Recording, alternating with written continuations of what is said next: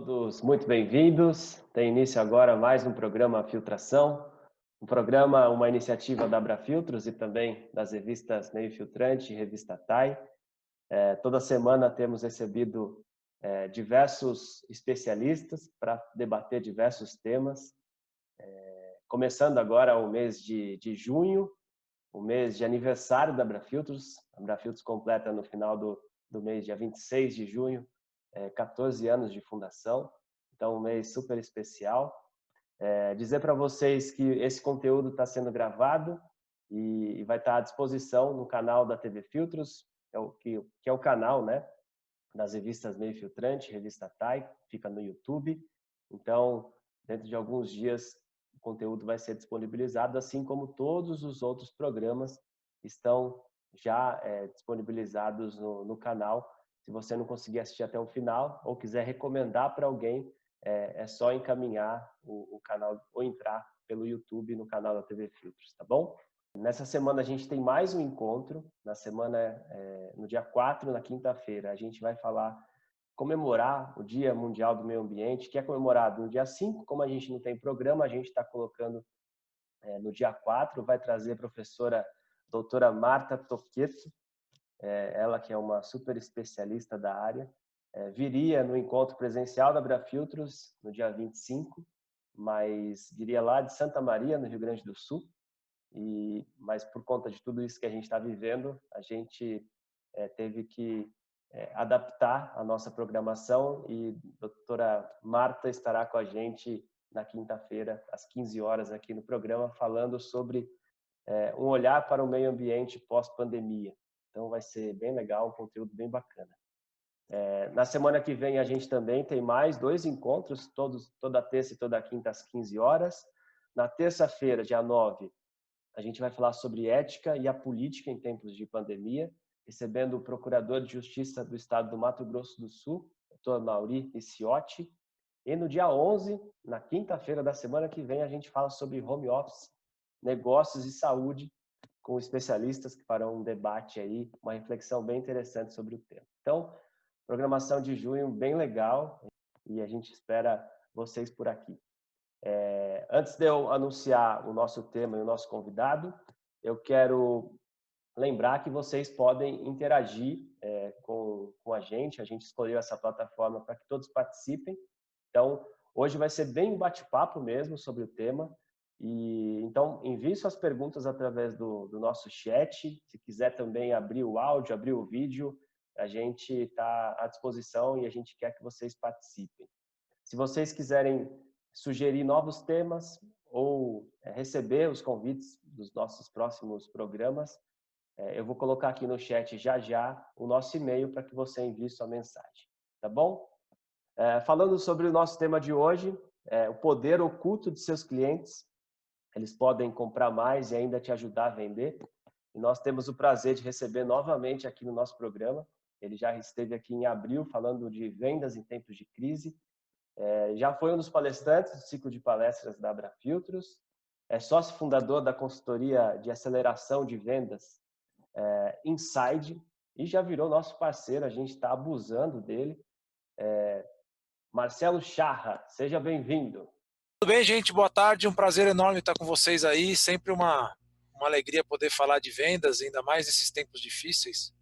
É, eu costumo dizer que, é, é, é já agradecendo pela apresentação e pela parceria, eu costumo dizer que para o empreendedor e para o vendedor não tem muito governo, coronavírus, essas coisas aí não passam perto da gente, porque não dá para passar, né?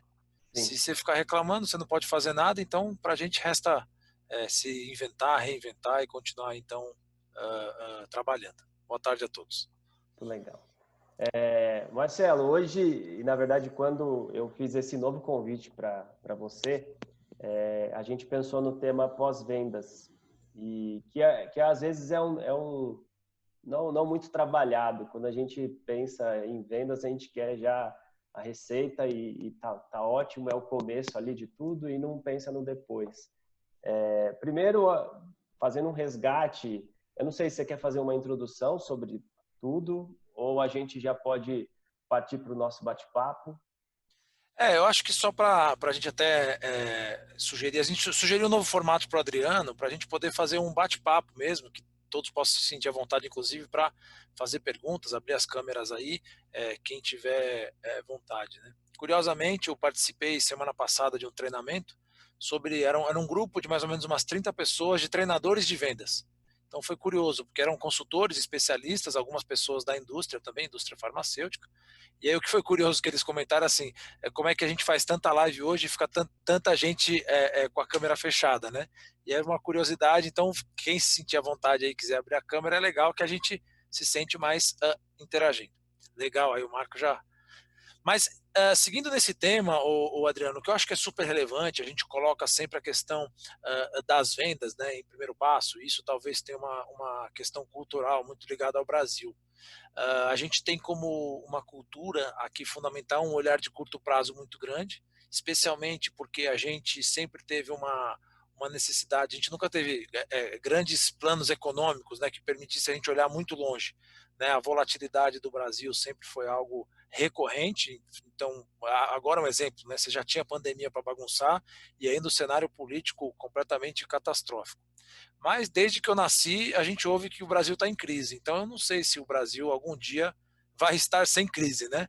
É, você pega os Estados Unidos tentando se retomar lá, acontece o, o que aconteceu com, com aqueles policiais, enfim, é, que acabou tendo uma pessoa vitimada e, e acaba trazendo uma, uma, uma além da fatalidade, claro, que a gente lamenta, acaba trazendo uma instabilidade política. Então, acho que vendedores e empreendedores não podem viver disso. Mas, concluindo o que eu estava falando, assim, a gente sempre trabalhou numa visão muito de curto prazo. A meta sempre é para esse mês, a meta é para essa semana, na última semana a gente faz a meta do mês.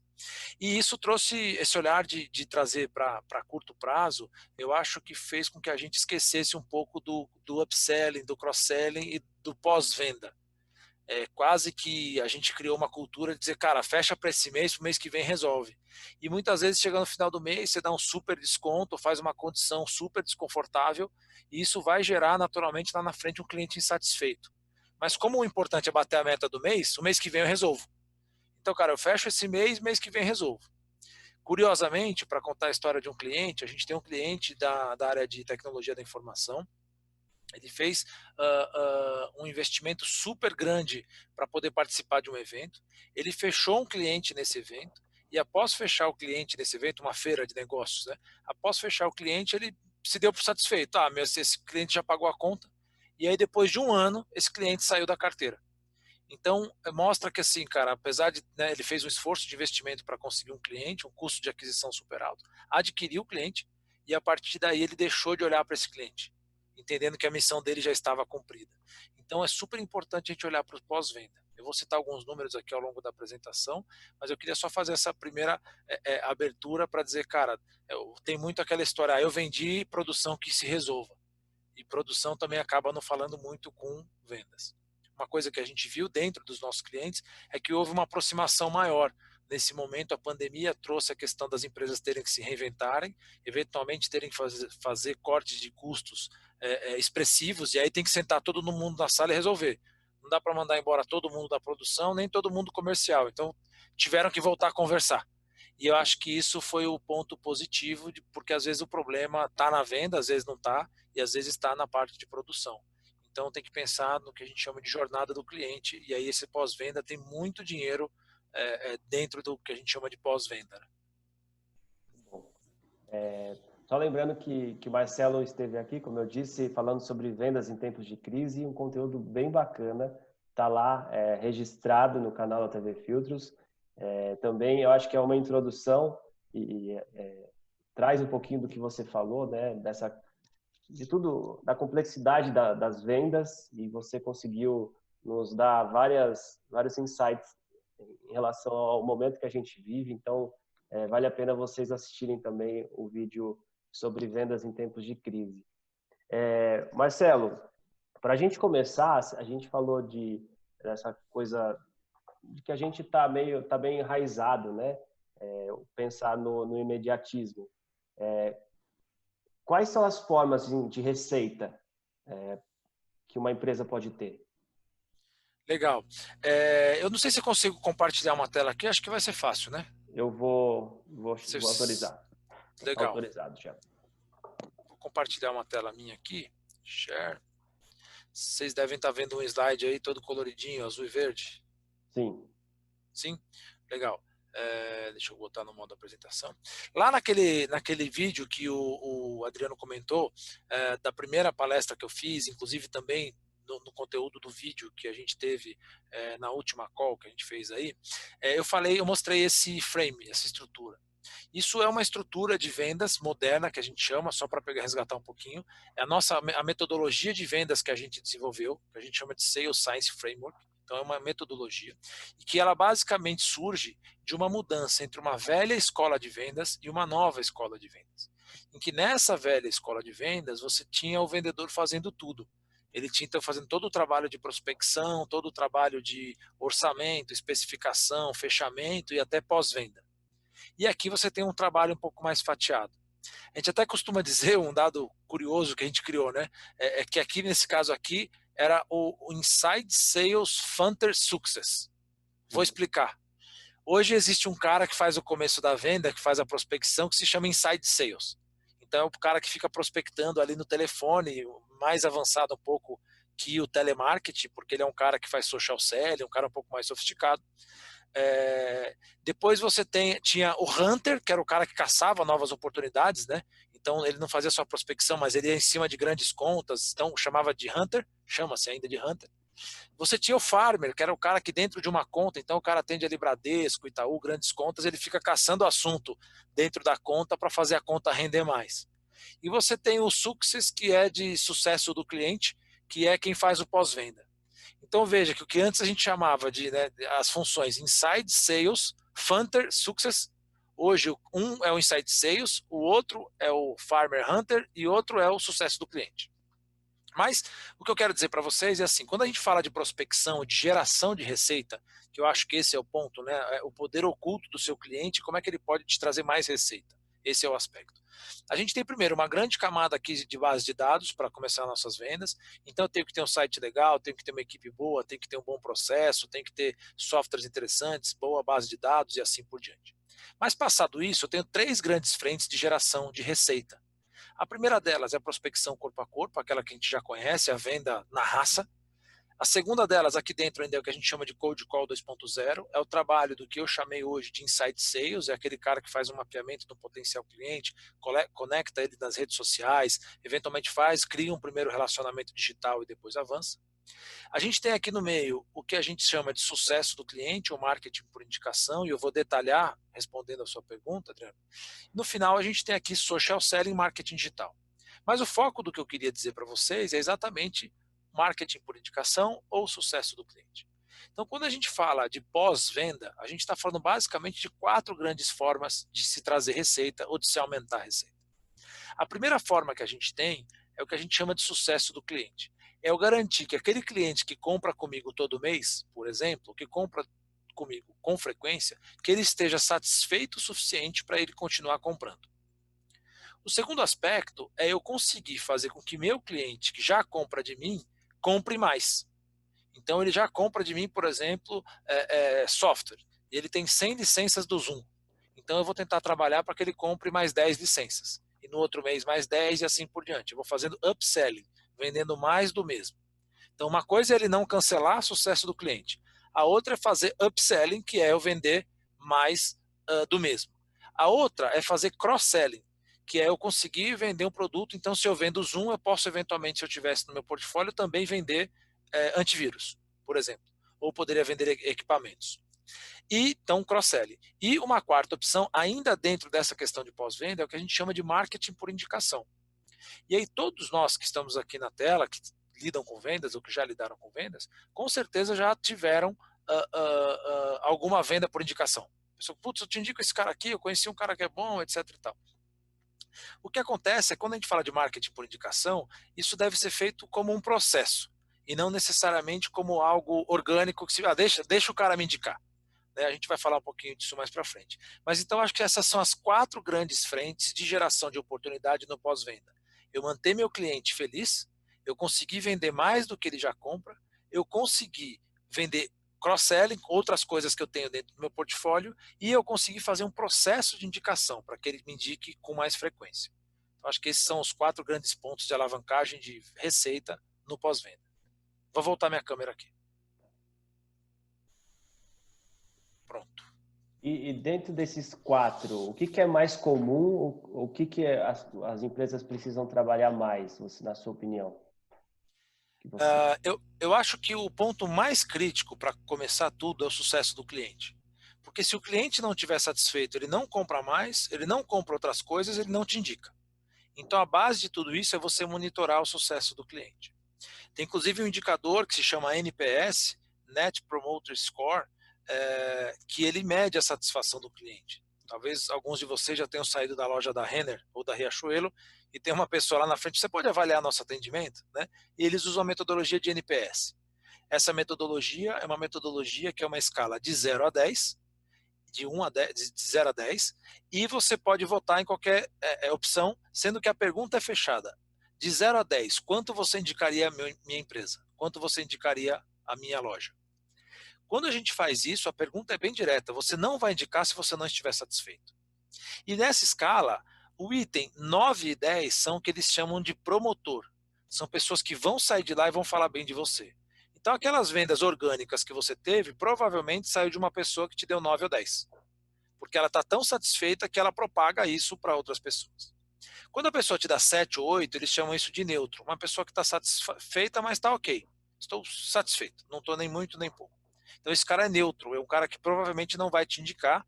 Se você não estimular, não vai indicar mais ainda. E de 1 a 6 são os caras que são detratores, são pessoas que vão sair falando mal de você.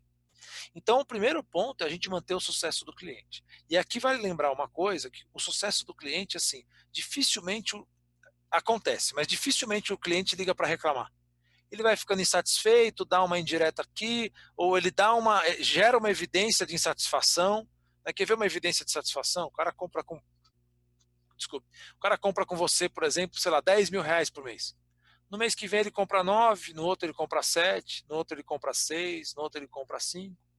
Tem alguns relatórios de, de, de vendas, de pós-venda, que as empresas só olham se o cara comprou ou não, então o cara não vai vendo.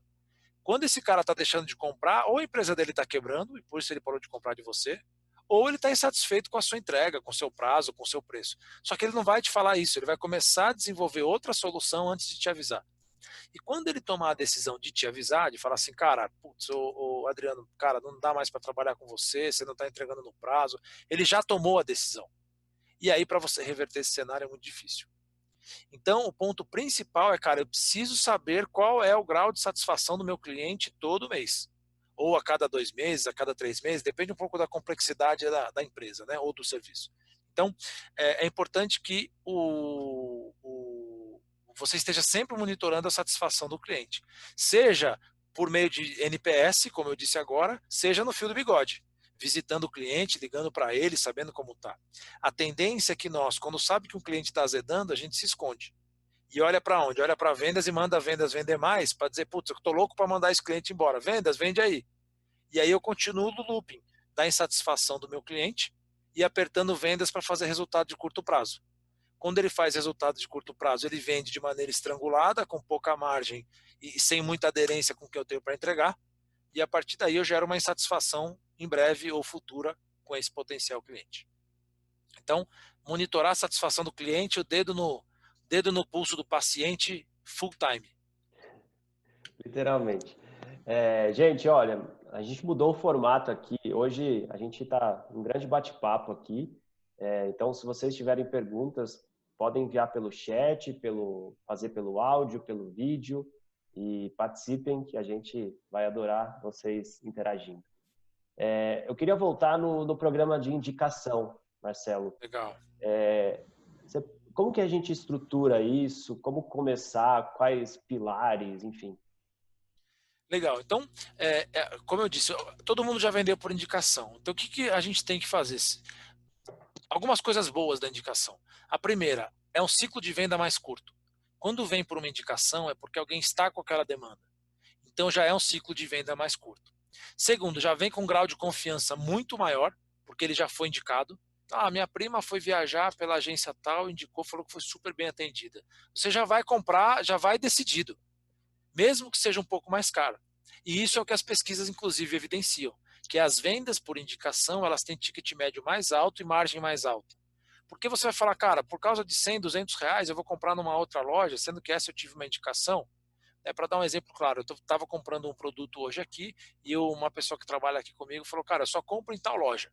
Porque lá, meu, o estoque é deles, os caras entregam um dia útil. Eu falei, cara, mas é X reais mais caro. Ele falou, cara, pode ir que você vai na fé.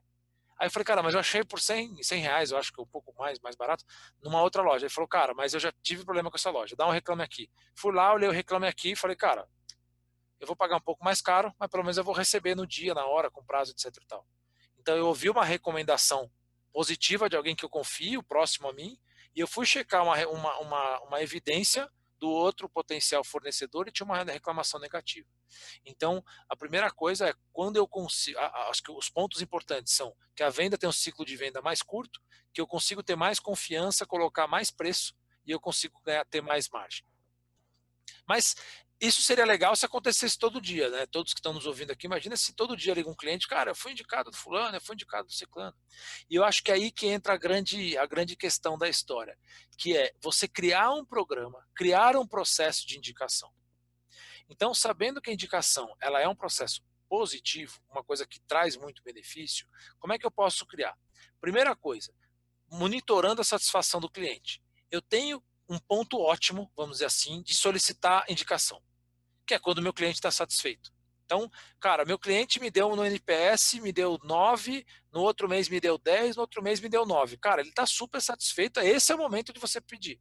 Porque pode ser que no quarto mês ele esteja insatisfeito porque atrasou ou porque a empresa dele está vendendo menos, e ele te vai avaliar com uma nota 7, com uma nota 8.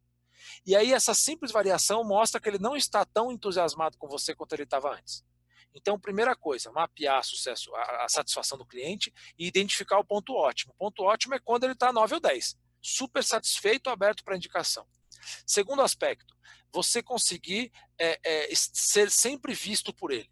Quem não é visto não é lembrado. Então ele precisa lembrar de você. Ah, mas eu fiz um trabalho com um cliente há um ano, ele gostou pra caramba. Cara, o cara já não lembra mais de você. Ele te vê às vezes na rede social, mas ele não está com você na cabeça o tempo inteiro. A gente vai falar um pouquinho mais para frente da importância do marketing digital para isso. Mas, é, então, segunda coisa, quem não é visto não é lembrado. Terceira coisa, facilita o processo de indicação. Exemplo, né? Você pode ir lá mandar um e-mail marketing todo mês e diz, cara, caso você tenha um cliente para indicar, digita o e-mail dele aqui que eu faço contato. Então, crie um mecanismo que facilite a, a indicação do potencial cliente. Senão o cara fala, putz, eu queria conectar o cliente com o Adriano, mas estou sem o telefone dele aqui, ah, depois eu ligo, esquece. Então, ao me manter em evidência, sendo sempre lembrado, eu também vou deixar esse caminho fácil para o cliente. Por exemplo, mandando um, um, e-mail marketing com um artigo, com um texto, né, e essa indicação pode ser só o consumo de conteúdo, não precisa necessariamente uma compra. Olha, Adriano, estou te mandando um texto aqui do Gilberto, super legal, caso você precise desse tipo de produto, esse cara aí é o cara certo. Então você já pode criar ali uma estruturinha para facilitar essa indicação. E aí um quarto ponto seria você ter uma recompensa. E aí as recompensas elas podem ser desde o mais óbvio que é desconto, né? Então quando você é, come cinco vezes no mesmo restaurante, ele vai te dando um selinho, você ganha uma pizza, ganha um refrigerante, é, ou se ele te indicar para cinco pessoas, você vai tendo ali então um, um, benefício. Esse benefício é natural que a gente pense em desconto em dinheiro. Não necessariamente é bom nem ruim, cada um tem que encontrar o seu. Mas um, um processo interessante, por exemplo, eu vou contar de uma agência de viagens. Né? Então você imagina que a pessoa comprou um pacote hoje, você avalia o grau de satisfação dela, do atendimento, da experiência dela pré-viagem. Ela vai lá e te dá nota 10, nota 9, nota 10. Fala, opa, esse cara está no momento ímpar. Legal. Você vai dizer, cara, a gente tem um programa de indicação. Se você quiser me indicar mais alguém, eu, você vai ter um benefício, sei lá, você vai embalar essa história de algum jeito. Vamos dizer que ele indica uma pessoa, essa pessoa compra ou não, dependendo do seu programa. E você fala, cara, você estava indo para Nova York, como você me indicou uma pessoa, eu queria te melhorar a sua experiência. Então, estou te dando aqui dois tickets do City Tour para você poder passear lá. Porque a questão é, eu vou dar uma experiência mais para o meu cliente, não é o dinheiro em si. Né, você poderia falar, cara, sei lá quanto custa a experiência lá, 50 dólares, 70 dólares, né, quando tinha. Mas, então, cara, ao invés de você dar 100 dólares para o cara, porque ele te indicou um cliente, você vai dar uma experiência a mais. E aquilo vai ficar gravado na memória dele que foi a sua agência que deu para ele. Ele só está fazendo aquele passeio, nesse caso, porque sua agência deu para ele. Né? Eventualmente pode ser um curso, enfim, aí tem que ser um pouco criativo nesse processo. Isso, de novo, é um processo de construção. Legal. É, então, esse é um caminho. Você dá uma recompensa para o cara para ele lembrar de você num ponto ótimo. Pode ser que na volta você avalie o cara está entusiasmadíssimo, porque ele fez a viagem, lua de mel, voltou nas alturas. Ali é um outro ponto mágico para você conectar o cara e pedir mais indicação. Ó, você poderia dar um depoimento aqui, de repente me indicar cinco pessoas, e aí você pensa numa nova experiência que você pode promover para o cara, eventualmente um jantar, eventualmente um voucher, enfim, qualquer coisa assim. Esse processo é um pouco mais complexo quando a gente fala no B2B, porque no B2B você tem primeiro uma série de restrições né, para uma pessoa indicar outra, é, porque o cara não pode ganhar uma premiação de tal valor, pode parecer que isso seja algum tipo de, de cooptação, alguma coisa nesse sentido. Então, o que nós recomendamos sempre é, no B2B é, primeiro, você conseguir identificar que quem indica é uma pessoa para outra pessoa. Então são pessoas indicando para pessoas. Então você tem que criar algum grau de conexão e você pode ter um evento, por exemplo, cara, uma vez por ano eu faço um evento numa churrascaria X, Y, Z e eu levo todas as pessoas que me indicaram. Ou eu tenho um evento de um palestrante X, Y, Z e eu convido é, as pessoas que mais me indicaram para ir nesse evento comigo. Então perceba, é importante quebrar a barreira de que tem que ser necessariamente dinheiro. Pode também ser dinheiro, mas se você conseguir é, é, isso atrelado a uma experiência, isso pode ser mais interessante. Né? Então, é, é, acho que isso seriam os quatro pilares do marketing para dedicação, só para voltar, monitora, é, é, vou dizer, é, é, monitoramento, né? acompanhamento da satisfação do cliente, achar o momento, achar o momento mágico para indicação, criar um processo para facilitar a indicação dele e ter uma recompensa que ele se sinta satisfeito. Legal. Jaine Melo colocou aqui esse marketing de indicação seria o buzz marketing?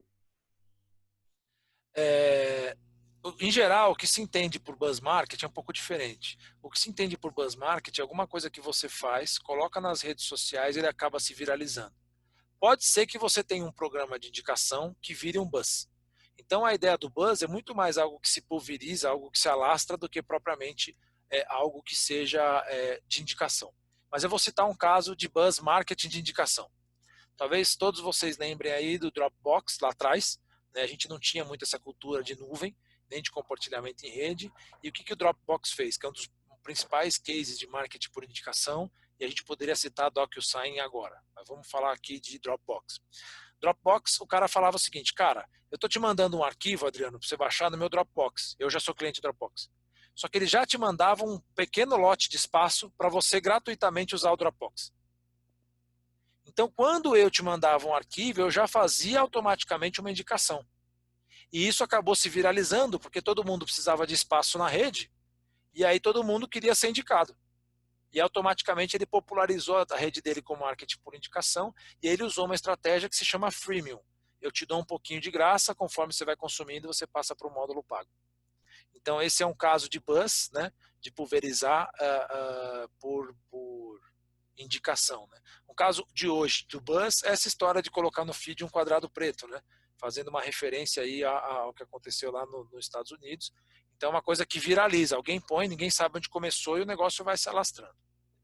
Para dar mais um exemplo de, de, de marketing por indicação, é, o DocuSign é uma plataforma em que você pode assinar digitalmente seus documentos que na pandemia agora viralizou, ele já era uma coisa é, bem interessante, mas viralizou. E hoje, quando você recebe um e-mail de um cliente que usa DocuSign, automaticamente, ao você finalizar, ele já pergunta: gostaria de fazer sua inscrição gratuita? Então, é quase que o um marketing por indicação, um pouco mais forte, porque, primeiro, já vem de uma fonte conhecida. Então, nós assinamos ontem com o cliente, o cliente mandou DocuSign. Ou seja, meu cliente está me mandando um DocuSign qual é a chance de eu não acreditar naquilo? É muito mais forte que o software por indicação, porque é uma coisa que ele já usa. Então, eu acho que essa é uma, uma, uma outra referência bem atual é, de, que, de coisas que vão virar um buzz, que vão viralizar. Né? Muito bom. Marco Antônio, é, como fica o uso de testemunhos de representantes em vídeo em relação ao compliance da, da empresa? Está mais difícil hoje esse tipo de testemunho? Cara, eu acho que na verdade ele vai ser inevitável. É, até curiosamente, essa semana a gente está fazendo um trabalho com uma farmacêutica, semana passada, aliás, e eles fizeram essa consideração. Cara, é, pode o representante da farmacêutica mandar um vídeo para o cliente? Aí eu falei, cara, pode ele mandar um WhatsApp? Pode. Escrito pode. O cara falou, pelo compliance, pode. Áudio pode? Pode. E por que, que não pode vídeo? Então, ainda não pode, mas eu acho que é muito por uma questão mais de flexibilização do que propriamente. É, é, do que. Só um minutinho. Uma água aqui, pá ajuda dos universitários. Então, é muito mais por uma questão de que o compliance não, não, atendeu ainda o que vai acontecer, vamos dizer, a tendência, né? Do que propriamente é inevitável, cara. O cara tá fazendo uma live, como é que você vai. Né? E se o cara gravar a live do outro lado? Você vai falar aquele que mandou o vídeo? Né? Então o cara tá fazendo uma live com o médico. Então, eu acho que, na verdade, a gente, inclusive, nesse programa dessa farmacêutica, a gente está fazendo um módulo inteiro de storytelling só para ensinar os caras a contar a história de um produto ou de um medicamento com o foco no cliente. Como é que funciona hoje, né? O cara vai lá, o representante, começa a falar: ah, meu medicamento faz isso, faz aquilo, faz aquilo outro, e vender os atributos do produto. Lá atrás, quando começou o marketing, a gente começou. Oh, valeu, obrigado. Só dar uma olhadinha aqui lá. A garganta.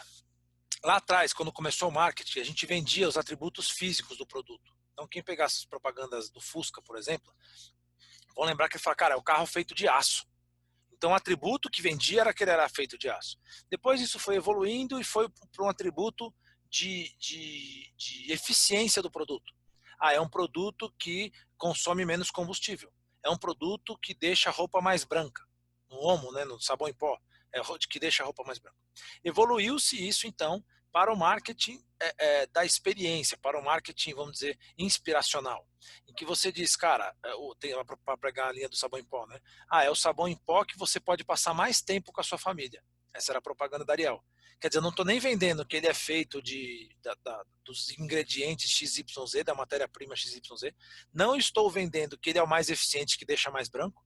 Eu estou vendendo a sensação ou a realidade de que você pode ficar mais tempo com a sua família. Quando a gente evolui isso, e é onde a gente está chegando agora, eu preciso conseguir atribuir aspectos técnicos do meu produto, mas focar nos benefícios para aquela pessoa que compra. Então, qual é o benefício que o médico tem de receitar tal produto? Eu preciso contar a história do meu produto, mostrando os benefícios para ele, médico, e para os pacientes dele, claro. Nesse caso, o paciente dele ter uma boa, uma boa aceitação ao produto, para ele é bom também, porque ele mantém o cliente dele saudável e assim por diante. Mas veja, o foco não é mais no produto em si, é no benefício que o produto traz para aquela pessoa e para a rede daquela pessoa. Que entra numa história de conexão de redes de pessoas que se falam com pessoas e que o benefício é de rede. Então, eu acho que o fato, quando você coloca assim, ah, um vídeo de um representante, por uma questão de compliance, cara, se ele estiver mandando um vídeo contando a história de como aquele produto funcionou, né? Vamos pensar um caso aqui, o cara é, é, tem ali um, um, produto, autopeças, e aí o cara desenvolveu uma solução para uma montadora tal. É, é, talvez aí tenha uma questão de, de, de, segurança e tal, não é um bom caso, mas enfim, eu vou coloquei uma solução no cliente, eu quero filmar um depoimento, inclusive do cliente junto comigo, dizendo, cara, como é que foi fazer essa solução, etc e tal cara vai dizer, putz, foi legal pra caramba, teve uma iniciativa da empresa, ela descobriu um novo caminho, etc. Então, eu acho que é inevitável é, querer restringir a comunicação por vídeo. É só uma questão de tempo de todo mundo falar, cara, não tem mais compliance para isso, só respeita as normas de não falar o que não é verdade, etc e tal, mas é, é basicamente assim, cara, por que, que hoje eu posso escrito e posso áudio e não posso vídeo? Não faz sentido nenhum ainda nessa linha, o que, que a gente tem, cara? A gente tem cada vez mais é, uma coisa que a gente chama de gatilhos mentais, né? Então são, são, são caminhos que o marketing utiliza já desde lá de trás, de 1950, 60, 70, para poder acessar mais rápido a sua mente. E a partir de, uma, de um determinado estímulo, seja ele uma frase, alguma coisa assim, ele desperta em você uma emoção e essa emoção vai gerar em você uma ação, se possível, ação de compra desse produto. Então, há duas semanas eu estava falando com um cliente e ela foi passou no supermercado e viu a propaganda de um sabão, um sabão em pó, em líquido, né? Que agora não é mais pó, líquido. E na, na marca do sabão estava escrito é, Samsung, eu não me lembro se era Omo a marca, tá? Omo para máquinas frontais. Então ele colocou o logo da Samsung, o logo da Omo e disse que era para máquina frontal. Aquilo na hora ela falou, cara, eu tenho uma máquina, ela é Samsung e ela é frontal. pô, esse é o produto certo para minha máquina. Depois, ela que trabalha com marketing vendas, ela foi olhar a composição do outro produto que não tinha nada escrito. A composição era a mesma, só que era 10% mais barato. Mas um estava escrito Samsung para a máquina frontal. Então, isso é o gatilho mental. O depoimento, a prova social, que a gente chama, é um outro gatilho fundamental. Porque as pessoas gostam de trabalhar com pessoas que acreditam em você. Então, quando ele vê o depoimento, cara, eu fiz o seu curso e deu certo, eu fiz, eu comprei o seu produto e deu certo. Isso é um ótimo gatilho e dispara no cara uma sensação de confiança automática. Então, acho que o depoimento por vídeo é algo inevitável, assim como já é o áudio, já é o texto. É, isso aí basicamente é o departamento de compliance tendo que trabalhar para poder restringir algo que é irrestringível. Sim. É, Muito boa e... pergunta, Marco, né? Foi Marco Antônio. Ele complementou aqui, ainda no, no, na linha digital, do marketing digital, no mercado há casos de empresas e sites que fabricam e comercializam likes em páginas de produtos. Como ter maior credibilidade nessas ações? Tem gente que do dia para a noite tem um seguidor, passa a ter 10 mil. Né? Cara, isso aí é altamente desrecomendável. Sim, se você quiser gastar dinheiro à toa, é aí. Até eu vi um post de uma pessoa que eu, que eu, que eu é, é, admiro muito, chama Dani Junco. Ela é fundadora de uma aceleradora que chama Bitumami. Essa aceleradora é focada em mães.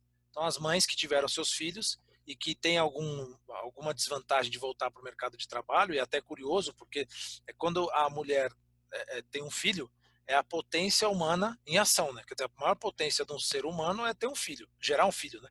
Uma potência. Aí ela volta para trabalhar, a empresa manda ela embora, no auge da potência dela. E ela cria uma aceleradora, e essa aceleradora ela tem como objetivo ajudar mães que querem empreender e construir seus negócios. Então, eu nem sei porque eu falei dela, eu falei dela porque ela fez um post, já lembrei. Ela fez um post assim. Então, a Dani, meu, que fundou, super referência e tal, ela colocou: quer ganhar 500 likes? R$29,90. Aí eu olhei e falei, cara, tipo, deu um desconforto. Aí passei o próximo stories ali no Instagram. Ela falou, cara, vocês juram mesmo que vocês iam ver isso no meu feed? Levanta a bunda e vai trabalhar. Essa foi a colocação dela. Então, eu achei super interessante o que ela colocou e, e achei que faz todo sentido. Cara, não funciona. É, o marketing de conteúdo, ele não só funciona como é essencial para o vendedor, para a empresa pequena, média, grande. Não tem como sobreviver sem marketing de conteúdo. Tenho que dizer para vocês que não é um movimento do dia para a noite. A gente começou já há algum tempo, a gente faz e-mail marketing, por exemplo. A gente teve outras iniciativas de marketing de conteúdo lá atrás, mas nunca de maneira consistente. E sempre gerou um resultado mediano, porque nunca foi consistente. Esse ano a gente colocou bastante consistência, então a gente está com quase um ano de newsletter toda semana, conteúdo bastante profundo, rico, uh, escrito ou por mim ou por outro sócio da, da Inside. É, e agora a gente está começando a sentir os primeiros resultados. Então, faz quase seis meses, né, seis meses agora, também em junho, que a gente está trabalhando, publicando, sem ver resultado, acreditando no processo. Eu acho que é isso que fica a recomendação, acreditar no processo. Por outro lado, você vai querendo, é, vai separando os seus clientes dos fãs. E você vai criando fãs. E não fãs necessariamente pelo aspecto de dizer, ah, cara, eu admiro e sou louco pela marca mas por pessoas que confiam em você, que confiam no seu conteúdo, a ponto de que quando elas têm uma dúvida desse assunto, elas vão acionar você, eu vou contratar a sua empresa. Eu já dei esse exemplo em outras lives que a gente falou aqui, de um cara que se chama Roenes. O Roenes é um cara que vende tênis, e ele é especializado em vender tênis, e ele é ele presta uma consultoria para saber qual tênis de corrida você deve comprar. Então, quando você tem uma dúvida, ah, lançou um tênis novo, será que é bom, será que não é? Primeira coisa, você vai no canal do cara para saber o que ele está falando. Então ele se tornou um especialista de tênis de corrida. E todo mundo do meio da corrida, que tem um pouquinho mais de engajamento, sabe que é com ele que você deve falar quando você quiser tirar dúvida de tênis. Então não sei exatamente qual é o produto do Marco Antônio, mas publicar nas redes sociais, ter um trabalho de consistência, ou seja, disciplina, consistência, vai com certeza gerar pessoas que admiram a sua marca, admiram o seu produto e confiam em você. E eu ressalto aqui, tanto para o vendedor quanto para a empresa cansado de falar com times de vendas, o cara fala, não, mas isso é a minha empresa que tem que fazer. Fala, cara, mas quem representa a empresa é você. E além disso, se você sair dessa empresa, você não tem sua marca pessoal, como é que você constrói sua marca pessoal? E aí assim por diante. Então, marketing de conteúdo é, é o básico. Sim. E a gente teve, na semana passada, a gente recebeu o Rodrigo Bicudo. É, uhum. ele, ele, criou um programa de treinamento online e a gente falou sobre o poder das redes sociais e ele falou justamente isso é, da disciplina, do conteúdo. Tem, ele tem mais. O Bicudo de... é corredor, não é? Isso mesmo. Ah, eu tô vendo a foto daqui, ó. Priscila Bicudo. Tem uma foto com o Rodrigo, né? Isso mesmo. Ele tem um canal legal, assisto ele. Ah, que legal. Ele tem mais tá de 1.200 poder... vídeos publicados.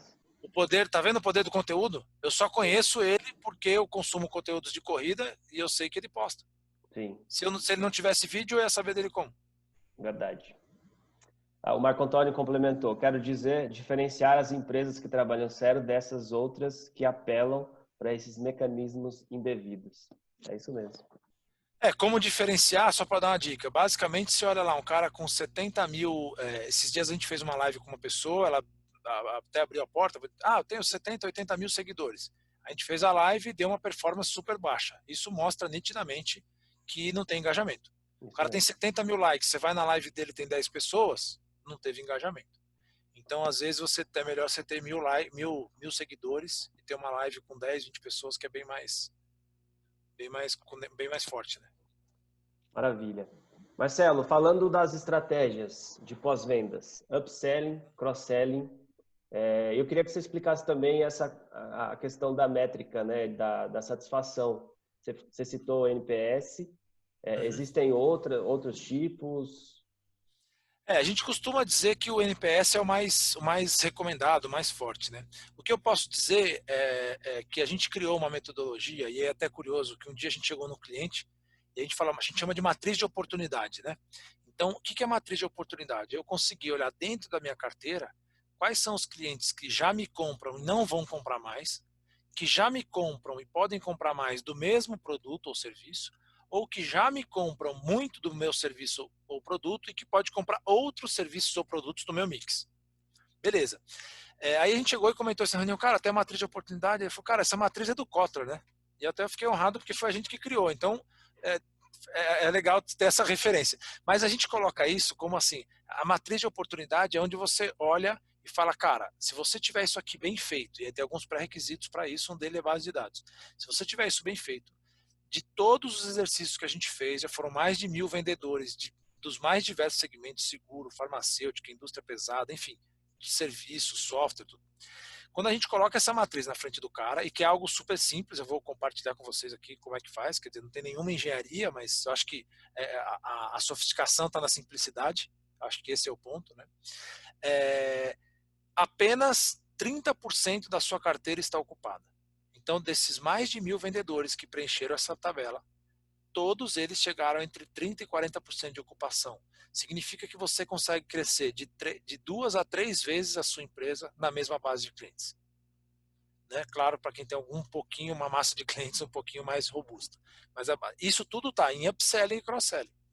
A gente fez o trabalho numa empresa é, grande que fatura 2 bilhões de reais por ano e a gente mostrou para o presidente que ela poderia faturar 6 bi. E aí isso gerou um super desconforto, porque, cara, como é que alguém chega aqui e descobre isso, né? E não foi a gente que descobriu, a gente fez esse exercício com os mais de 100 vendedores do time dele, e os 100 vendedores do time dele mapearam isso pra gente. Colocaram verde, vermelho e amarelo. Basicamente, em cima você coloca o seu mix de produto. Então, você tem produto 1, 2, 3, 4, 5. E aqui você coloca todos os seus clientes. Cliente A, B, C, D, F, G. E aí, na intersecção do cliente A, você vê que produto ele compra que ele pode comprar mais, ou se ele não compra e não vai comprar, ou se ele pode comprar um outro produto. Quando você fizer esse mapeamento, você vai ver que você provavelmente pode crescer sua empresa aí, eu diria que pelo menos é, é, 50% a 100%, explorando melhor a base de clientes que você já tem. Então, isso a gente chama de matriz de oportunidade, e esse é o melhor caminho para você poder mapear essas oportunidades e ver como é que você pode crescer ainda nessa matriz, uma coisa que talvez os nossos, nossos ouvintes aí vejam é que você cria uma matriz e às vezes você não tem cinco produtos, você tem 50. E aí você vai ver que o produto do, 40, do, do, do sexto até o 50 ele não vende. Então, quando você faz uma matriz de oportunidade, você também consegue mapear as coisas que não vendem. E aí você tira isso do seu portfólio para poder focar no que vende. Né? Então, isso é uma outra questão interessante. De novo, existe muito dinheiro dentro do cliente. No processo de satisfação do cliente, vou contar um caso de uma indústria química que a gente fez um trabalho. Eles é, é, vendendo commodity, ou seja, muito difícil você agregar valor ao produto, porque você vende commodity, então o cara pode comprar de você ou de outro. Claro que tem uma questão de entrega, setup ali, um pouco do, da matéria-prima, mas ela é bem, bem definida a, a, ponto de ser uma commodity que o cara poderia comprar em outro lugar. Os caras foram fazer uma visita ao cliente, e nessa visita ao cliente, eles viram que a embalagem que eles mandavam produto, que se eu não me engano era de 50 quilos, era muito volume para eles ficarem abrindo, então ele tinha que abrir as embalagens. E aí isso demandava muito tempo da, da parte de recepção de mercadoria desse cliente dele. E aí nessa visita eles identificaram, eles falaram, cara, que se eu te mandar em, em sacos de uma tonelada, aqueles bags, né, branco, de uma tonelada, 500 quilos, alguma coisa assim. E aí os caras falaram, cara, isso vai me resolver a vida, porque eu vou economizar quase um dia de produção. Porque toda vez que chega um carregamento aqui, eu tenho que descarregar, eu tenho que abrir os sacos, abastecer a minha, minha, minha área de matéria-prima para depois produzir. Se você me trouxer nesse formato. E aí ele fidelizou o cliente não pelo produto, mas pela forma com que ele embala o produto. Então, essa é uma outra, uma outra curiosidade assim de você é, ir criando fidelização, né? O que, ele fez no caso? Ele manteve a satisfação do cliente, aumentou a satisfação do cliente, gerou um benefício para o cliente, sem mexer em preço, sem mexer no produto. Para ele que fornece, ficou até mais barato, porque o bag é mais barato do que a outra embalagem que ele estava mandando. Então, vê, o cara resolveu um problema do cliente, resolveu um problema dele e ainda fidelizou. Então, existem muitas oportunidades ocultas nos seus clientes. Como é que a gente sabe disso? Cara, visitando o cliente. E aí, para quem é vendedor, isso é bastante comum. Acontece menos quando você tem que depender isso eventualmente da área de, de produção, alguma coisa nesse sentido. Bom. É, pessoal, façam suas perguntas. Pode ser aqui pelo chat, como eu disse, pelo vídeo, pelo áudio. É, e eu vou, eu vou seguindo aqui, mas vocês podem participar. A gente quer que isso aconteça. É, Marcelo, você falou de base de dados.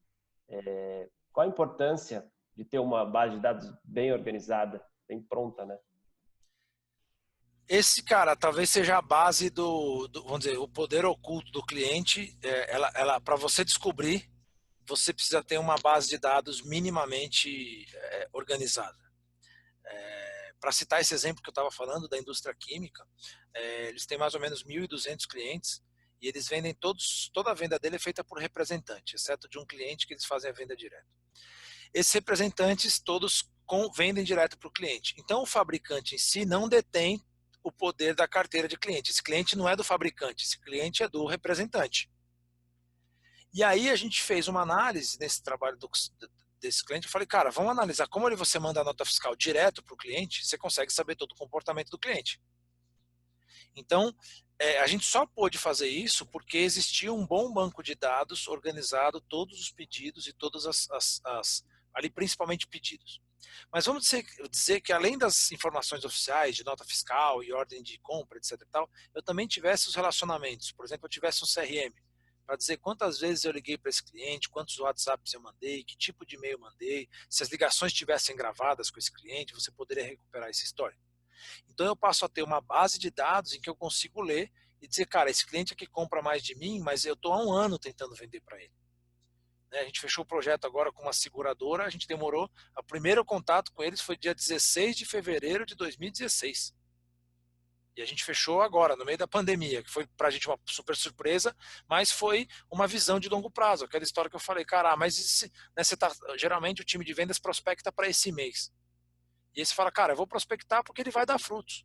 Agora, essa informação ela é da companhia. E o erro maior dos gerentes de vendas, empresários de vendas e até para dizer também dos vendedores, é que essa informação fica pulverizada. Então, quando eu não tenho essa informação organizada, eu tenho um bando de dados e não um banco de dados. E com um bando de dados, eu não consigo desenhar uma projeção de saber, cara, esse cara comprou quanto? Exemplo, né? quanto eu venho perdendo, esse cara já comprou em dezembro do ano passado 100 mil. Esse dezembro desse ano eu, projeto, eu faço uma projeção de 100 mil ou de 50 mil? Pô, deixa eu olhar os últimos dois dezembros dele. Deixa eu ver se esse ano ele manteve a mesma percentual de compra que os meses passados.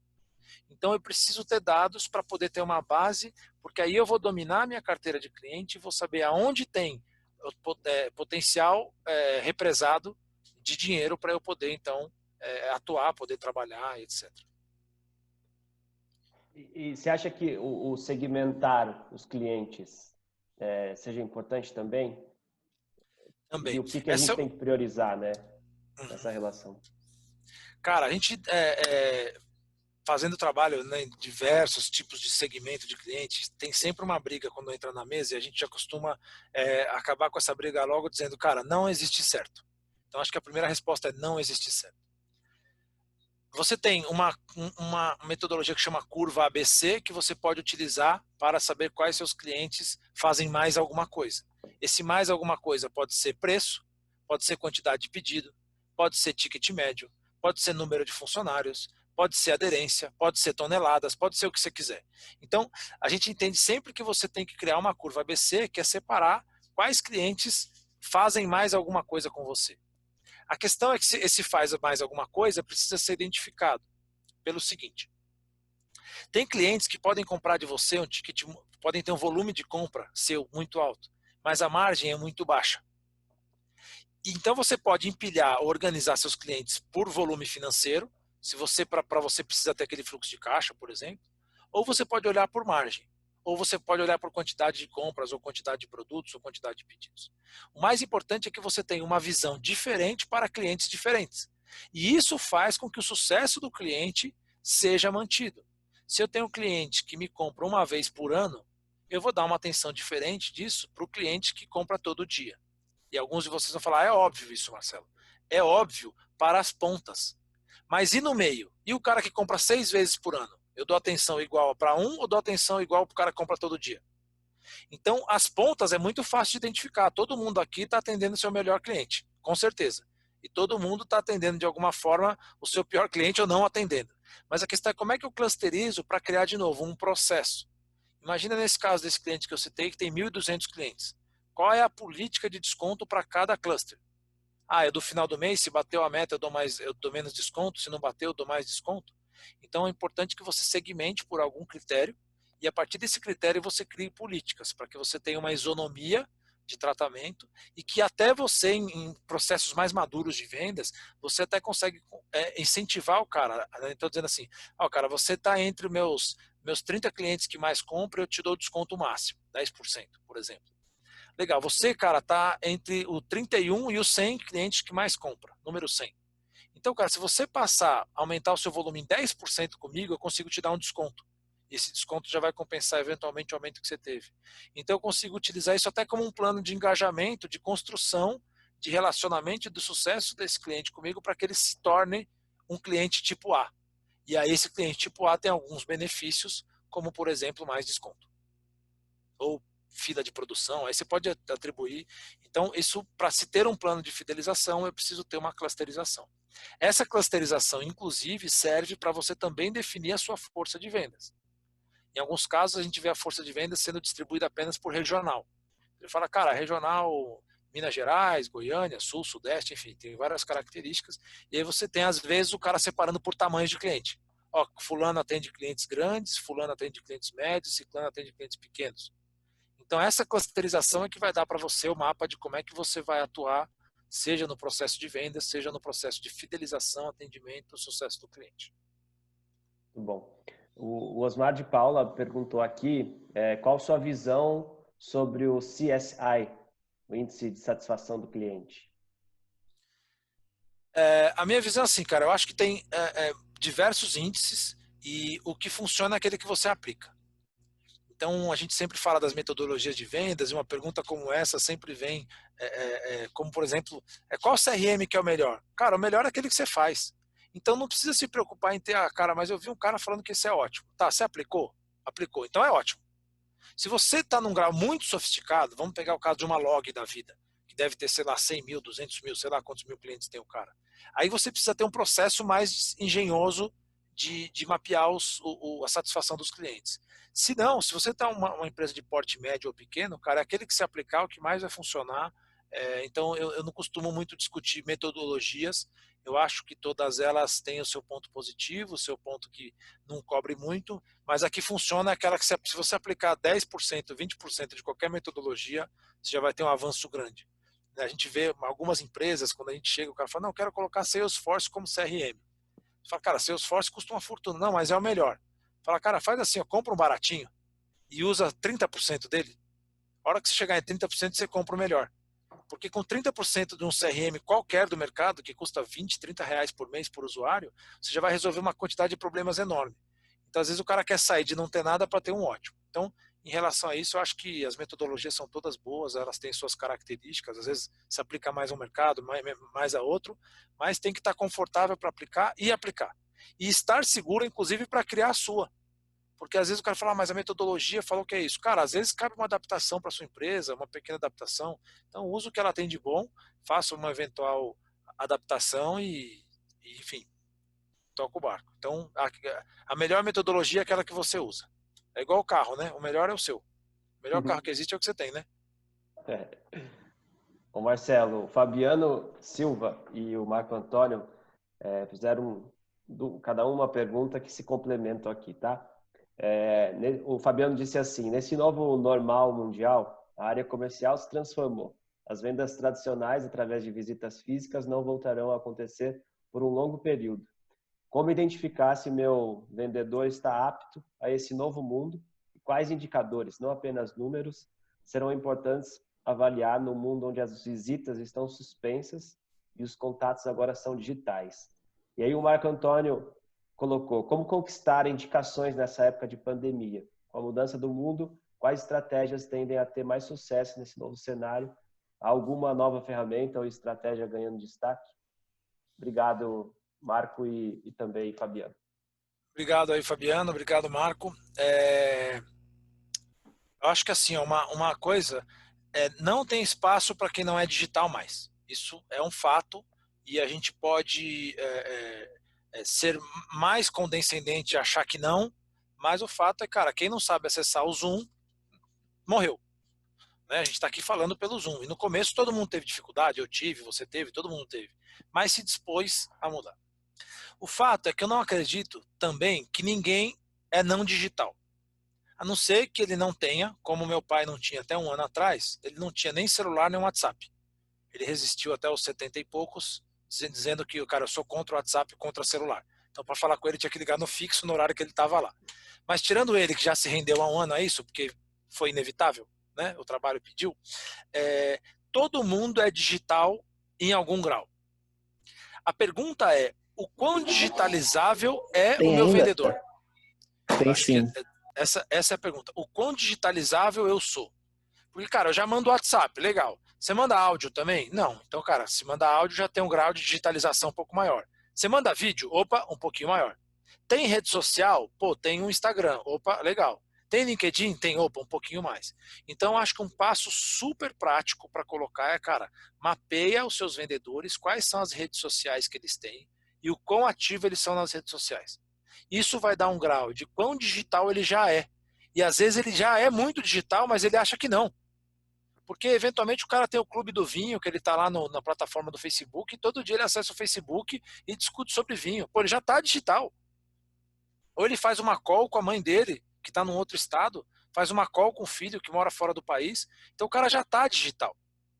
Então eu acho que o mais importante é assim, o quão digital ele já é e o quão digitalizável ele pode ser.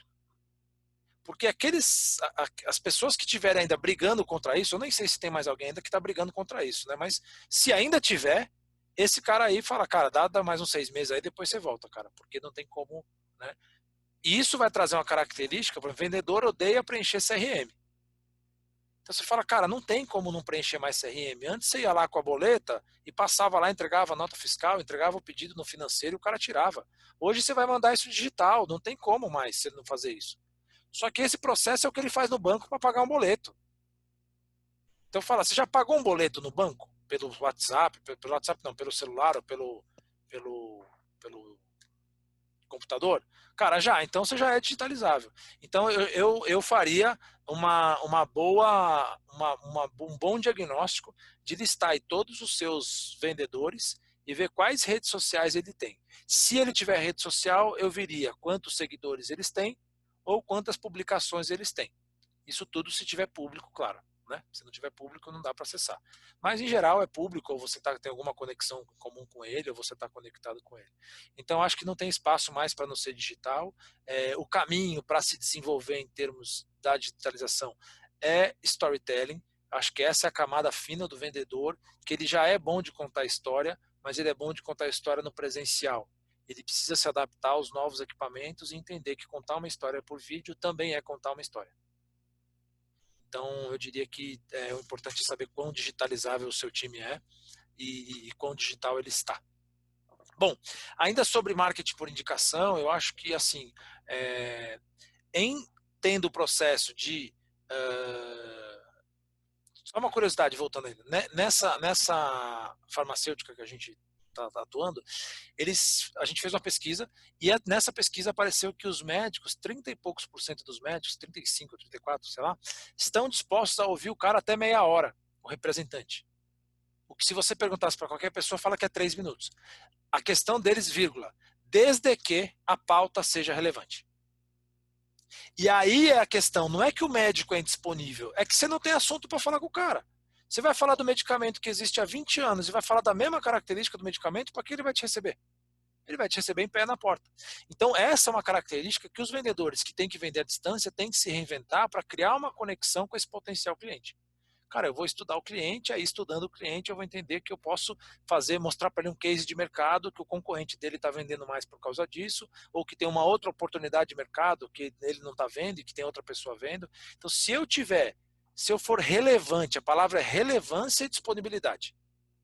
Primeiro, eu tenho que estar disponível. O digital permite que eu esteja disponível onde eu estou. Então, não preciso estar dentro da empresa dele, eu tenho que estar disponível. Quando ele precisar de mim, eu tenho que responder. Não adianta nada eu estar sempre presente na empresa dele quando ele manda o WhatsApp eu não respondo. Eu preferi você estar à distância e disponível. E o segundo é você tem que ser relevante, você tem que ter algum conteúdo. Por que, que as pessoas pagam para o Roenes para comprar um tênis? Porque o Roenes sabe de tênis. E uh, indo, indo para a indicação, então, então, disponibilidade e relevância é o ponto fundamental. E aí não importa o meio, se é WhatsApp, vídeo, call, qualquer coisa, a cara vai te atender se tiver relevância. Bom, é, em relação ao, ao processo de indicação, veja, como dificultou muito a prospecção, o caminho que a gente tem, cara, é ir para cima dos nossos clientes. Eu acabei de falar com um cliente aqui, ele tá, tá, estão fazendo seis anos agora, e eles vão fazer um happy hour virtual, juntando todos os clientes atuais e ex-clientes, com uma pauta super legal de interação, em que cada um fala, tem todo um. Não é que ele só fez um zoom, né? Ele criou todo um enredo para todo mundo poder aparecer e tudo mais, contar sua experiência, cada um vai contar seu case, vai fazer uma conexão de negócio com todos eles. Ou seja, porra, virou relevante para mim. Não é só porque ele vai estar tá fazendo aniversário, mas cara, ele vai me conectar com lá mais 30, 40 clientes que ele tem que vão participar. Então, nesse momento, a sua base de clientes é a sua, maior força. E de ex-clientes também. Então, retomar contatos com todos e criar um processo, inclusive lançar um programa de indicação é um caminho para você retomar o contato com o cliente.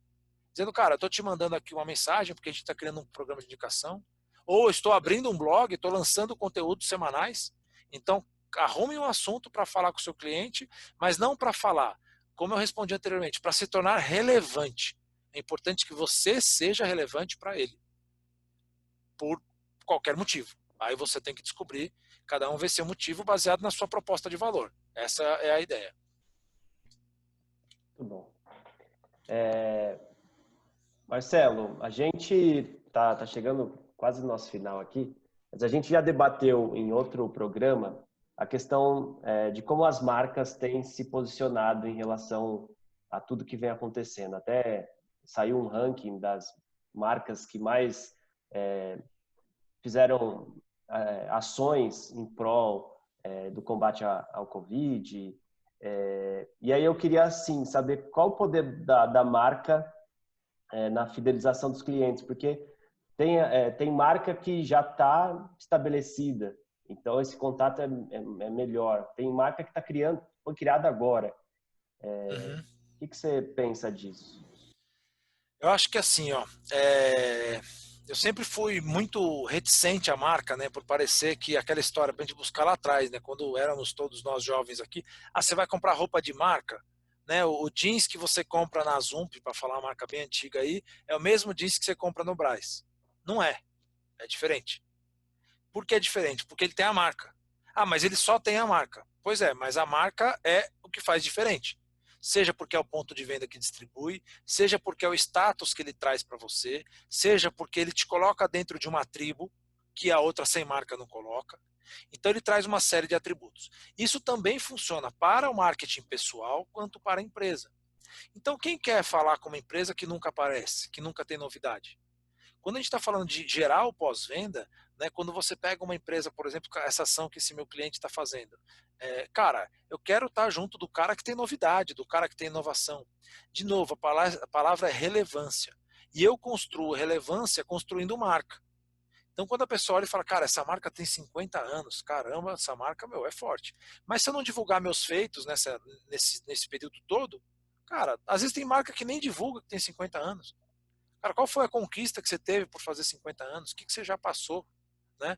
É, então, eu acho que é importantíssimo você valorizar a marca.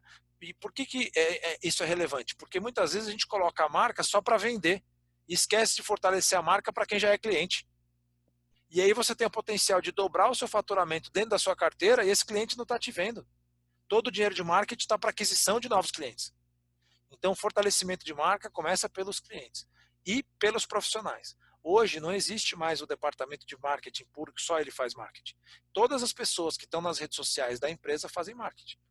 Você imagina que um funcionário seu faça um post é, é, é, elogiando a ação dos uh, policiais dos Estados Unidos. Ele está representando a sua empresa, cara. Ninguém vai lembrar que é ele sozinho. Vai dizer fulano, que é gerente comercial da empresa tal, fez um post de apoio, ele é isso, ele é aquilo, é aquilo outro. Então percebam que todos fazem a marca da empresa e que é importante você ter marca para conquistar novos clientes e é importante você ter marca para manter os seus clientes. Então a marca é fundamental e cascatearia para o personal brand ou para a marca individual de cada um. Aquilo que eu disse, antes de você ser vendedor da empresa tal, você é vendedor. E é importante que as pessoas te olhem como vendedor de tênis, como vendedor de carro, como vendedor de seguro. Porque a hora que ele tiver um problema desses tópicos, ele vai procurar você. Muito bom. É, vamos para a nossa última pergunta, do Osmar de Paula. É, já existe alguma ferramenta para análise do cliente digital? Na metodologia presencial, analisamos se é visual ou sinestésico. Não sei se. Cara, esse, é. a gente fez. É muito legal isso. É, quando a gente fala é, é, visual, sinestésico, etc. e tal, a gente está trazendo a linha da PNL, né, Programação Neurolinguística.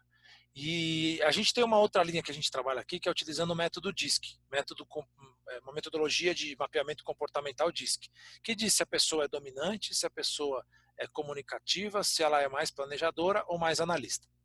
Então, se você pegar, por exemplo, uma ligação, vou começar básico, por texto. Se você olhar um WhatsApp, você já começa a, a, ter uma boa sensação de que tipo é essa pessoa. Se ela é mais direta, ó, está caro, quero desconto. Ou se ela conta uma história, ó, eu vi aqui seu preço, mas na página 3 você está dizendo que a bitola da peça é 3,25 milímetros. Eu queria entender se o 3,25 é de aço ou de. Então, pelo texto, você já consegue mapear o perfil da pessoa comportamental. É, pela fala, se ele te mandar uma mensagem também, e pelo vídeo, então, aí você desmascara toda a história do cara. Então, a questão da PNL é um pouco mais complexa, porque tem a questão de espelhamento e etc e tal, e isso é um pouco mais difícil. Então, o que nós entendemos é que se você falar com uma pessoa, dependendo das perguntas que você fizer, você vai conseguir é, é, é, criar essa conexão. Tem uma pesquisa de uma instituição, de uma empresa que chama Gong.io, que ele usou inteligência artificial e learning machine para mapear um milhão de ligações via telemarketing. E ele percebeu, validou, na verdade, porque isso o PNL, né, o rapport já, já diz isso, que quando você consegue sintonizar a velocidade da voz e o, o tom, né, o volume, tom da voz e a velocidade da voz com a pessoa do outro lado, significa que essa pessoa está em sintonia com você. E quando você consegue fazer essa conversa como ping-pong, que você fala um pouco, o cara fala um pouco, você fala um pouco, o cara fala um pouco. Então, essa sintonia, por exemplo, que é uma, uma sintonia é, bastante ligada à programação neurolinguística, pode ser feita só pela voz, antes mesmo da gente falar do computador. Quando a gente tem outros elementos, como a escrita e vídeo, aí você consegue matar de maneira geral. Né? Se estiver fazendo uma apresentação, por exemplo, dependendo do que você mostrar para o cara, o cara vai entender pelo desenho. A gente fez uma apresentação para um cliente alguns dias atrás, a gente mostrou uma planilha, o cliente não conseguiu entender. Tá, na nossa opinião, super didática, etc e tal. É, aí o cara falou, você pode desenhar para mim? Então eu já falei, entendi, já o cara precisa de, de, desenho. Já entendi que essa é a característica dele, mesmo de maneira remota, etc e tal. Então, eu acho que a técnica é muito válida, a gente super recomenda, e que ela é completamente adaptável ao digital, é, pegando as nuances e tendo um pouco mais de sensibilidade. Né? Muito bom, obrigado, Osmar. Obrigado a todo mundo que participou. É, a gente está indo para o nosso final, tem, tem mais assuntos, se deixar a gente fica aqui mesmo. Quero agradecer é. o Marcelo. É, eu vou convidar o nosso presidente, ele sempre tem uma palavrinha é, para nos oferecer. É, seu João Moura. Aí está. Boa tarde a todos. Boa tarde.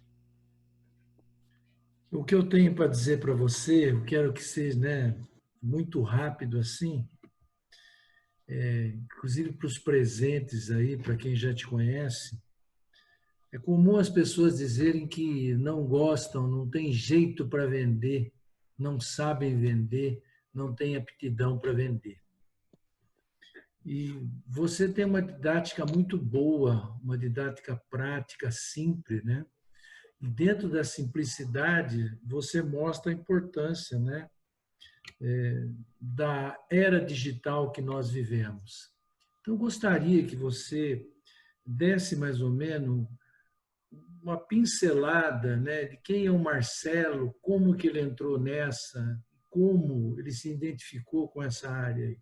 Você poderia fazer essa gentileza para nós? Claro, claro, vai ser um prazer. Uma pergunta super interessante, né? É... Eu, bom, eu nunca me imaginei ser vendedor, né? Acho que isso talvez, é, não só eu, mas 70% dos vendedores não tinham intenção de se tornarem vendedores. Né? É, ser consultor também é algo que nunca passou pela minha cabeça. Meu pai é engenheiro, meu irmão é engenheiro. Como bons engenheiros, eles não têm muito é, é afã por é, consultores e ainda mais por vendedores. Né? Mas é, ao longo da vida a gente vai se descobrindo. E a primeira descoberta que eu tive foi eu sair então uh, da minha faculdade de engenharia, porque obviamente como filho de engenheiro e irmão de engenheiro eu não poderia fazer outro curso que não fosse engenharia. E larguei a engenharia para fazer administração. Curioso até que minha mãe é, por toda a, a, a, história da família, diz, diz, dizia, né? É, cara, meu filho faz economia, porque ela achava que a administração era muito pobre, era um, curso menos nobre, né? Então dizia que eu era economista, até diz até hoje. E aí eu comecei a me identificar que eu era um cara que gostava de falar, que era um cara que gostava de me comunicar, e a partir daí eu comecei a me entender enquanto é, empreendedor. Foi minha primeira versão. Né? Eu tive já uh, ah, 11 empresas, essa aqui é minha décima primeira empresa, a gente fez 10 anos esse ano, uma conquista, e eu tenho orgulho de dizer que todas as outras 10 estão com o CNPJ aberto até hoje. Então tem um legado para trás interessante. Mas a primeira vestimenta que me coube, que minha família aceitou, vamos dizer assim, foi eu ser empreendedor. Quem é empreendedor não é vendedor, não é consultor, legal. E a partir daí, mais recentemente, de uns quatro ou cinco anos para cá, eu comecei a me entender como um comunicador, como um professor, como um consultor. E aí tomei coragem, depois de muitos anos aí, para vencer as barreiras, os paradigmas que a gente tem, né? As, as questões emocionais, dizendo, né? É, é, na minha família, o cara que é artista sempre foi um cara mal visto, né? Usar um óculos de tartaruga e tal, sempre foi um cara que não. Né, para que, que precisa disso, etc. E, tal. e aí eu comecei a me assumir e me assumi como vendedor. As empresas por qual eu passei, eu sempre consegui tracionar, né? Então, empresas que faturavam um milhão foram para 10, de 2 para 40. Aí eu falei, cara, acho que eu sou vendedor. E aí eu resolvi ter o orgulho de ser vendedor para finalizar a história, porque eu acredito que o vendedor é o protagonista do progresso. 50% da receita do mundo, dos estados do mundo, as receitas estatais que mantêm a sociedade, acontecem na transação financeira. E a transação financeira só acontece quando tem um vendedor que vende um produto de A para B. E aí retém imposto disso e é isso que mantém 50% da produção do mundo. Então, quando precisa ter o progresso, é para o time de vendas que a galera olha. E aí hoje eu tenho bastante orgulho de ser não só vendedor, mas também consultor de vendas. Né? Muito bom, gostei. E a turma continua né, escondendo que é vendedor, né? Que, que você vê? Não, tem gente que tem vergonha de falar, eu sou vendedor, né? É, isso aí. Então, foi por isso que eu quis provocá-lo, para que todos pudessem ouvir que todos nós somos capazes de vender e vender muito. Marcelo, uma vez mais, eu quero agradecer a sua presença, Você sabe que você tem passe livre na Abrafiltros. Dentro Obrigado. em breve nós vamos conversar com você aí, eu e o Adriano. Então, faça, né? É, da Abrafiltros a sua casa também. Muitíssimo obrigado. Espero ver você logo, né? Esperamos vê-los em breve, vê-lo em breve. Um grande abraço para você e para todos que nos deram, né, o privilégio de estarmos juntos em mais uma live da Abrafiltros. Até a próxima. Um grande abraço a todos. Obrigado. Eu posso só fazer um, um, um breve comercial aqui? Com certeza. Legal. Legal. Eu vou. É, você consegue mandar. Só pedir aqui. Você consegue mandar o link do curso nesse link? Você tem o link? Está na Aceleração de Vendas, eu acho. É. Enquanto isso, eu vou mandar. Vou agradecendo aqui, pessoal, Legal. que participou. Agradecer o Marco Antônio, agradecer o Fabiano. O Fabiano colocou excelente conteúdo, teve que, que, que sair aqui. É, Osmar de Paula, é, o Marcos Andrade colocou: Eu amo vender e negociar. Obrigado, João, Adriano e Marcelo. Marco Antônio colocou parabéns. A Célia, parabéns. Obrigado, muito bom. É, Marco Antônio, excelentes explicações e conteúdo. É, obrigado a todo mundo que, que, interagiu conosco. A palavra é sua e a gente ia é, realmente também provocá-lo para que você fale do, da Inside e também desse novo curso que, que vem por aí. Legal. Então, olha só, a gente, depois de algum tempo, a gente sempre atendeu o cliente final, né, empresas, e a gente, depois de algum tempo, tendo treinado aí mais de 6 mil vendedores já, começamos a ter alguma demanda de dizer, cara, mas eu queria fazer, minha empresa não quer pagar, eu tenho interesse em estudar um pouco mais sobre esse tema. É, e aí até a gente também foi o tempo da gente ter, até aproveitando a pergunta do João, né, ter, é, ter a segurança para dizer, cara, o que a gente conhece tem valor, né, para se assumir enquanto vendedor, enquanto consultor. Então a gente está lançando é, mais precisamente hoje, lá no meu Instagram, vai ter uma live às, às seis e meia, é, arroba Marcelo Charra, aí a gente pode compartilhar aqui no chat. Mas a gente vai ter então é, 35 dias de conteúdo completamente gratuito, vão ser mais de 40 lives. Então a gente vai falar sobre vendas internacionais de software, vai falar sobre vendas de serviço, vai falar sobre vendas de indústria, vai falar sobre a importância do treinamento físico. Vão ser três pessoas do mundo esportivo falando sobre qual a importância do controle mental, né? Então, um cara que é velejador falando, um professor de, de, de, de corrida, né? Falando da importância da, da, da, da, estratégia mental. A gente vai falar de perfil comportamental, PNL, enfim. Então, até o dia uh, 5 de julho, nós de hoje ao dia 5 de julho, a gente vai ter pelo menos uma live por dia. Alguns dias a gente vai ter duas e outros dias três, cada hora com conteúdo. E vamos passar tudo que a gente sabe de vendas nesses 30 e poucos dias aí.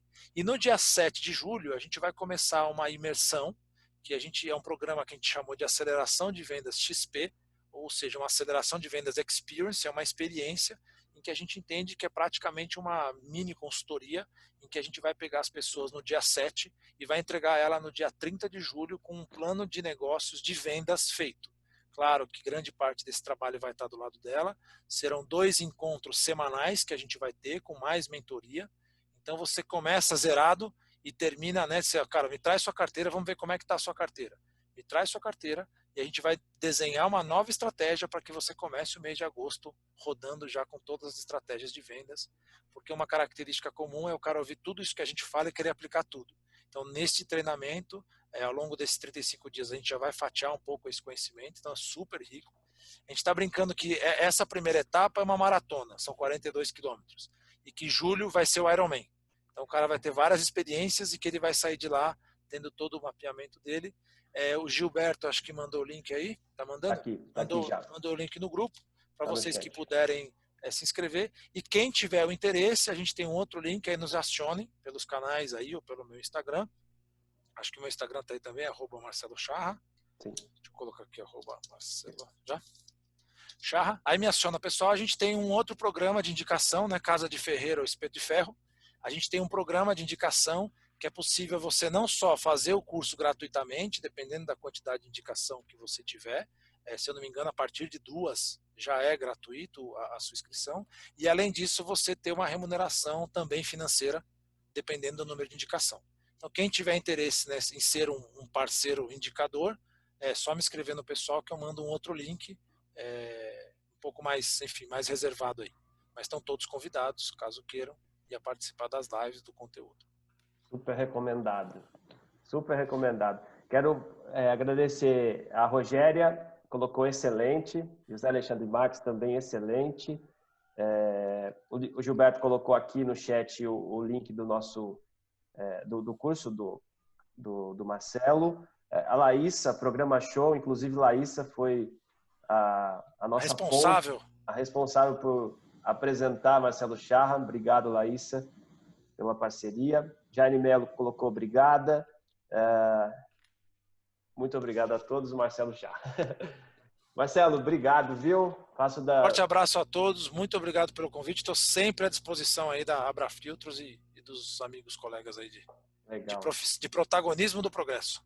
Isso mesmo. Isso aí. É, só lembrá-los que esse conteúdo, se você não conseguiu assistir, ou quer rever, ou quer indicar para alguém, ele estará disponível no canal TV Filtros daqui a alguns dias. Convidá-los para os próximos é, programas. Quinta-feira agora, um olhar é, para o meio ambiente pós-pandemia e semana que vem, home office, saúde, negócios e ética e política. A gente espera por vocês. Obrigado novamente a todos que participaram, que estiveram conosco. É, Marcelo, mais uma vez, obrigado. E fiquem em casa se puderem. E até a próxima. Tchau, tchau. Tchau, até logo, até a próxima. Muito obrigado.